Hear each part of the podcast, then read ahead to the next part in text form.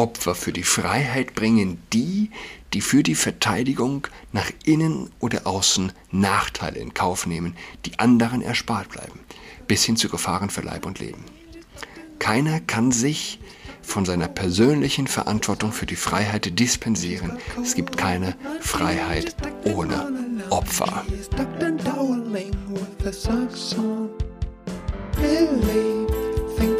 Hallo und herzlich willkommen zu Adrats Podcast. Mein Name ist Julian Adrat.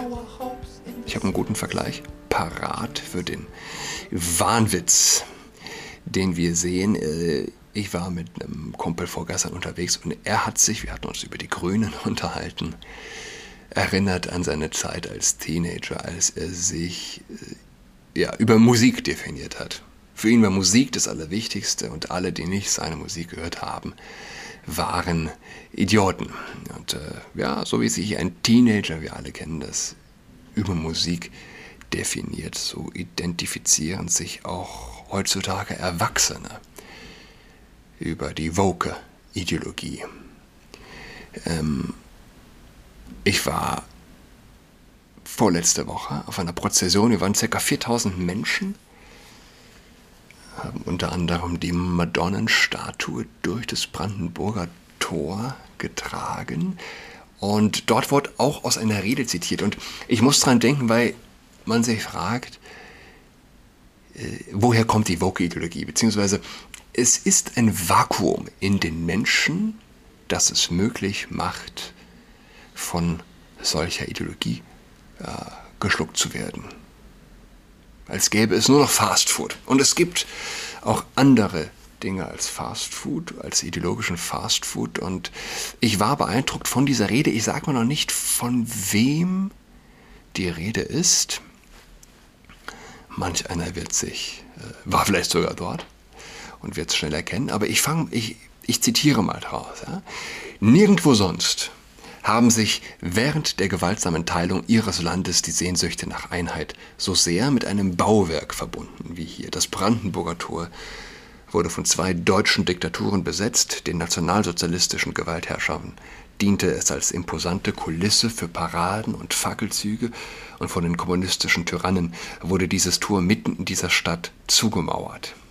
Weil sie Angst vor der Freiheit hatten, pervertierten die Ideologen ein Tor zur Mauer gerade an dieser Stelle Berlins, die zugleich zur Nahtstelle Europas wurde, zur unnatürlichen Schnittstelle zwischen Ost und West, gerade an dieser Stelle offenbarte sich für alle Welt sichtbar die grausame Fratze des Kommunismus, dem die menschlichen Sehnsüchte nach Freiheit und Frieden suspekt sind.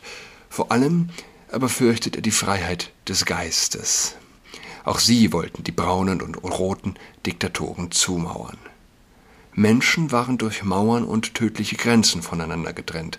Und in dieser Situation wurde das Brandenburger Tor im November 1989 Zeuge davon, dass Menschen das Joch der Unterdrückung abschüttelten und zerbrachen.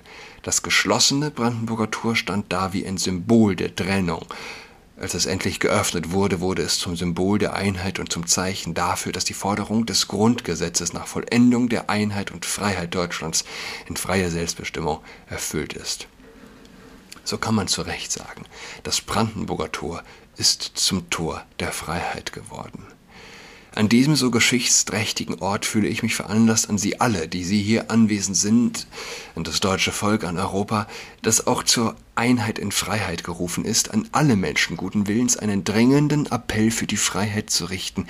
Möge dieser Appell auch jene Völker erreichen, denen bis heute das Recht auf Selbstbestimmung verweigert wird, jene nicht wenigen Völker, es sind sogar viele, bei denen die Grundfreiheiten der Person, die Glaubens- und Gewissensfreiheit und die politische Freiheit nicht gewährleistet sind. Die Rede also schon eine ganze Weile her und heute aktuell im Grunde auf, auf uns zu rechnen, auf das Land, wo sie damals gehalten wurde. Der Mensch ist zur Freiheit berufen. Freiheit bedeutet nicht das Recht zur Beliebigkeit. Freiheit ist kein Freibrief. Wer aus, dem, wer aus der Wer aus der Freiheit einen Freibrief macht, hat der Freiheit bereits den Todesstoß Stoß versetzt. Der freie Mensch ist vielmehr der Wahrheit verpflichtet, sonst hat seine Freiheit keinen festeren Bestand als ein schöner Traum, der beim Erwachen zerbricht. Der Mensch verdankt sich nicht sich selbst, sondern ist Geschöpf Gottes. Er ist nicht Herr über sein Leben und über das der anderen. Er ist, will er in Wahrheit Mensch sein, ein Hörender und Horchender. Seine freie Schaffenskraft wird sich nur dann wirksam und dauerhaft entfalten, wenn sie auf der Wahrheit, die dem Menschen vorgegeben ist, als unzerbrechlichem Fundament gründet. Dann wird der Mensch sich verwirklichen, ja über sich hinauswachsen können. Es gibt keine Freiheit ohne Wahrheit. es ist grotesk, wenn man sich vorstellt, wir leben heute in einer Zeit, in der Menschen an 62 Geschlechter kaufen, äh, kaufen, ja, glauben. Und es gibt keine Freiheit ohne Wahrheit. Wir erleben heute wieder ein äh, Gefängnis in erster Linie der Köpfe, Menschen, die ideell gefangen sind. Die Idee der Freiheit kann nur da in Lebenswirklichkeit umgesetzt werden, wo Menschen gemeinsam von ihr überzeugt und durchdrungen sind, in dem Wissen um die Einmaligkeit und Würde des Menschen und um seine Verantwortung vor Gott und den Menschen. Da und nur da, wo sie zusammen für die Freiheit einstehen und in Solidarität für sie kämpfen, wird sie errungen und bleibt sie erhalten. Die Freiheit des Einzelnen ist nicht zu trennen vor der Freiheit der anderen, aller anderen Menschen, wo die Menschen ihren Blick auf das je eigene Lebensfeld begrenzen und nicht mehr bereit sind, auch ohne Vorteile für sich selbst, für andere, sich zu engagieren. Da ist die Freiheit in Gefahr. In Solidarität gelebte Freiheit demgegenüber wirkt sich aus im Einsatz für Gerechtigkeit im politischen und sozialen Bereich und lenkt den Blick auf die Freiheit. Es gibt keine Freiheit ohne Solidarität. Die Freiheit ist ein überaus kostbares Gut, das einen hohen Preis verlangt. Sie verlangt Hochherzigkeit und sie schließt Opferbereitschaft mit ein. Sie verlangt Wachsamkeit und Mut gegenüber den Kräften, die sie von innen und von außen bedrohen. In der Haltung der Opferbereitschaft sind im alltäglichen Leben viele Menschen mit Selbstverständlichkeit zu Verzicht bereit, in der Familie oder unter Freunden. Opfer für die Freiheit bringen die, die für die Verteidigung nach innen oder außen Nachteile in Kauf nehmen, die anderen erspart bleiben, bis hin zu Gefahren für Leib und Leben. Keiner kann sich von seiner persönlichen Verantwortung für die Freiheit dispensieren. Es gibt keine Freiheit ohne Opfer. Ist, finde ich, ein unglaublich interessanter Punkt. Freiheit, es gibt keine Freiheit ohne Opfer. Und alle die, die an ihrem Punkt, an dem sie gesetzt sind, Nachteile in Kauf nehmen, wenn sie für Wahrheit eintreten, sichern Freiheit für andere. Und das ist, was wir heute fast nicht mehr sehen. Menschen, die für ihre Überzeugung eintreten, Nachteile in Kauf nehmen. Die Nachteile sind heute in diesem so mächtigen Mainstream mittlerweile äh, groß geworden, dass es ja, für viele fast unmöglich ist, für Wahrheit einzutreten.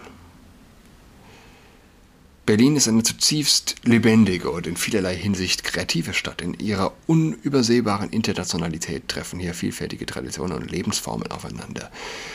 Berlin ist eine anerkannte Stadt der Kultur und der Kunst, des Films und der Museen, ein Ort der Traditionen, äh, des Austausches und der Vermittlung. Mir liegt sehr viel an der Aussagekraft dieser Formen menschlicher Kultur. Es ist doch die Gabe, mit unseren Kräften die göttliche Schöpfung weiterzuführen und zu konkretisieren. Ich rufe daher alle Künstler und Wissenschaftler auf, ihre Gaben zum konstruktiven Aufbau einer umfassenden Zivilisation der Liebe, wie ich es nach meinem Vorgänger XX gelegentlich genannt habe. Okay, wer, wer hat die Rede gehalten? Johannes Paul II. hat die Rede gehalten. Und ich fand eben diesen Absatz der Freiheit, dass jeder, der äh, auch nur ein kleines Stückchen für Freiheit eintritt, für Wahrheit eintritt und einen Nachteil für sich in Kauf nimmt, einen Preis zahlt, den irgendjemand sowieso zahlen muss. Wenn nicht an vielen Orten der kleine Preis gezahlt wird, wird der Preis mit der Zeit höher. Ja?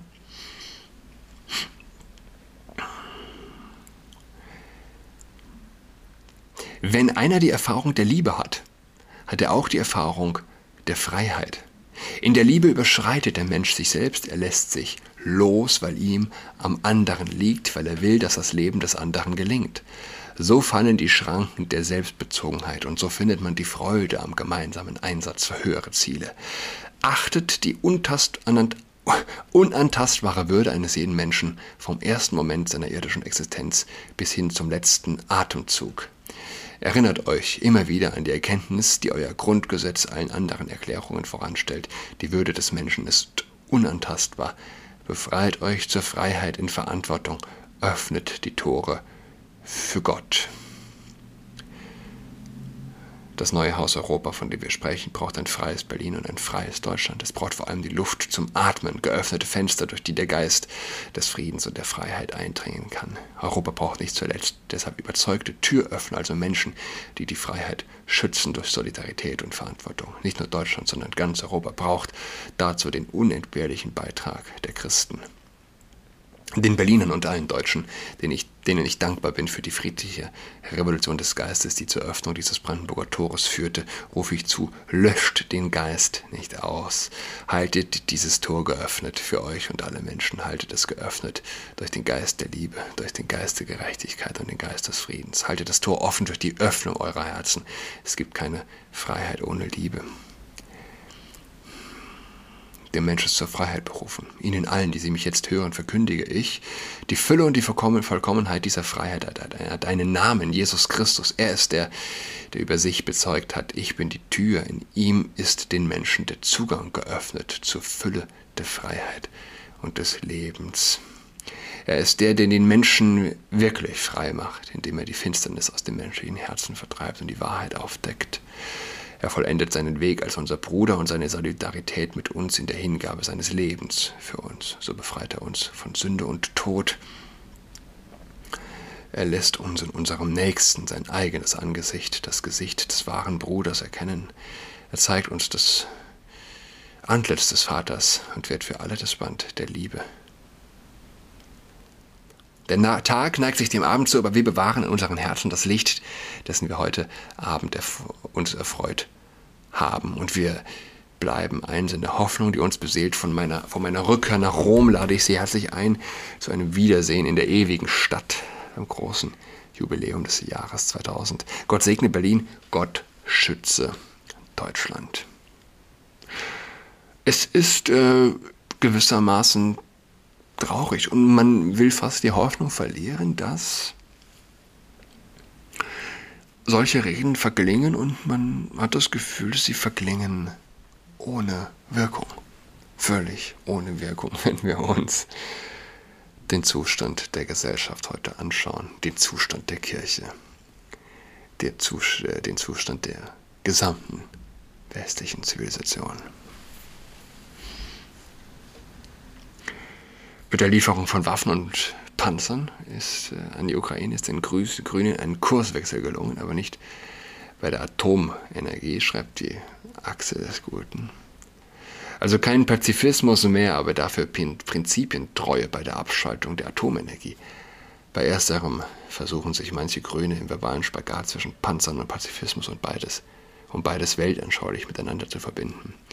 Warum sie das tun? Weil auch Inhalte, die man gerne über Bord wirft, nicht so ganz falsch gewesen sein können in einer Partei, die sich, egal welche Prinzipien sie gerade reitet, immer im Hochgefühl moralischer Überlegenheit sonnen. Ja, das ist eine ähnliche moralische Überlegenheit, die der Teenager empfindet über die Musik, die er hört. Wessen Ideen den proklamierten Anspruch haben, zweifelsfrei die Welt zu retten, kann sich von selbigen er dann nicht lautstark verabschieden, sondern versucht sie eher still und heimlich zu modifizieren. Das wirkt dann manchmal mehr vernünftig und manchmal mehr prinzipienfest. Nicht, nee, nur ganz falsch darf eben nichts gewesen sein. Beim Grünen Parteitag hieß das kurz gefasst, jetzt gibt's die Gewaltfreiheit, zwar auch mit Waffen, aber ab April keinen Strom aus Atomkraftwerken mehr. Ähm, und ja, richtig. Äh, und sie treiben es so bunt, dass jetzt selbst dem ZDF der Kragen platzt. Kaum zu glauben, schreibt Ah, Reitschuster, Robert. Robert heißt er, oder? Robert Reitschuster? Äh, Moment. Ich glaube ja, oder? Also, gut, jeder weiß, wer das ist. Die Grünen stellen einen als kritischen Journalisten vor ein unlösbares Dilemma. Einerseits ist ihre Doppelmoral und Heuchelei so offensichtlich und so oft dokumentiert, dass man sie eigentlich kaum noch als Neuheit und damit als Nachricht werten kann. Nach dem alten journalistischen Motto, dass Hunde beißt Briefträger keine Nachricht ist, aber Briefträger beißt Hund, sehr wohl, wäre es wohl fast eher eine Nachricht wert, wenn bei den Grünen einmal so eine Doppelmoral fehlen würde. Und er berichtet vom Parteitag der Grünen, wo, ich habe das Video auch gesehen, ich glaube auf, wo habe ich es gesehen? TikTok, Instagram, wo ein stark euphorisierter Omid Nuripur, was ist Omid Nuripur? Er hat Vorsitzender, grünen Chef, ähm, stark euphorisiert, also DJ spielt und isst und äh, die Menschen tanzen nachdem sie vormittags alle Maske getragen haben, jetzt im Club ohne Maske. Klar, man muss sich das auf der Zunge zergehen lassen. Ne? Die Partei, die uns maßgeblich äh, den Fortbestand der Maskenpflicht in Zügen, Bussen und Bahnen eingebracht hat, steht also dann abends im Club und tanzt. Und ich glaube, dieser Wahnwitz diese Irrationalität wäre nicht zu respektieren, wenn die Menschen nicht tatsächlich sich völlig losgelöst haben von dem, worauf unsere Zivilisation gegründet ist. Von biblischem Wissen, von christlichem Wissen, von Überzeugungen, von Spiritualität, von mystischem Wissen. Ich habe, und das hat mich tatsächlich entsetzt, ich hatte das einer Nonne erzählt auch, die ich auf, diesem, auf dieser Prozession kennengelernt habe. Äh, wir haben uns darüber äh, unterhalten. Sie hat erzählt, ihr Orden wird jetzt aufgelöst seit 18 Jahren. Jeden Tag hatten sie eine heilige Messe. arbeitet im Krankenhaus im äh, Berliner Westen. Waren noch fünf Schwestern. Und ja, wird jetzt aufgelöst. Alle werden übers Land verteilt, versetzt. Alte Frauen, ja? alte Frauen. Man, jeder, jeder kann an seine Oma denken, weiß ich, 60, 70 plus. Die Vorstellung, die würde nun zum Lebensende hin nicht nur ins Altersheim abgeschoben sozusagen, sondern ja, ganz woanders in eine andere Stand, äh, Stadt versetzt. Hut ab, Hut ab vor diesen Frauen.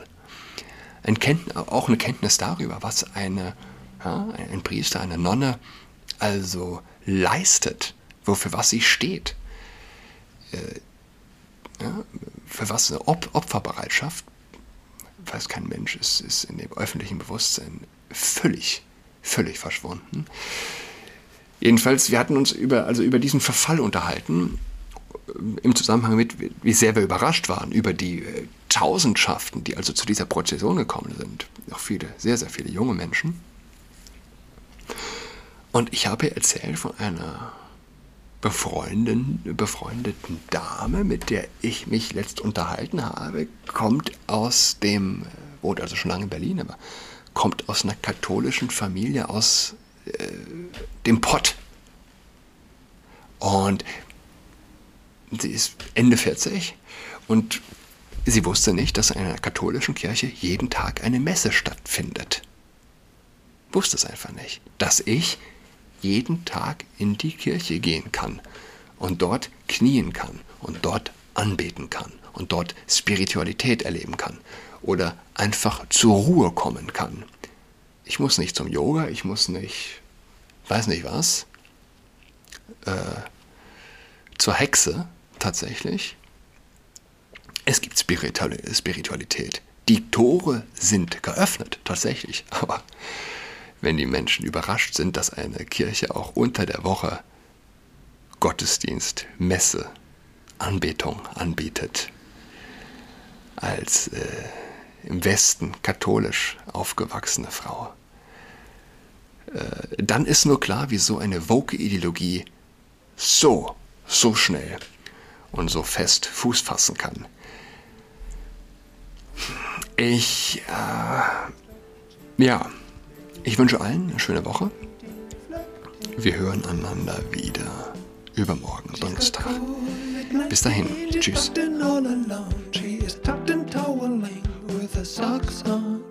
She's got COVID-19, she's tucked in It sucks.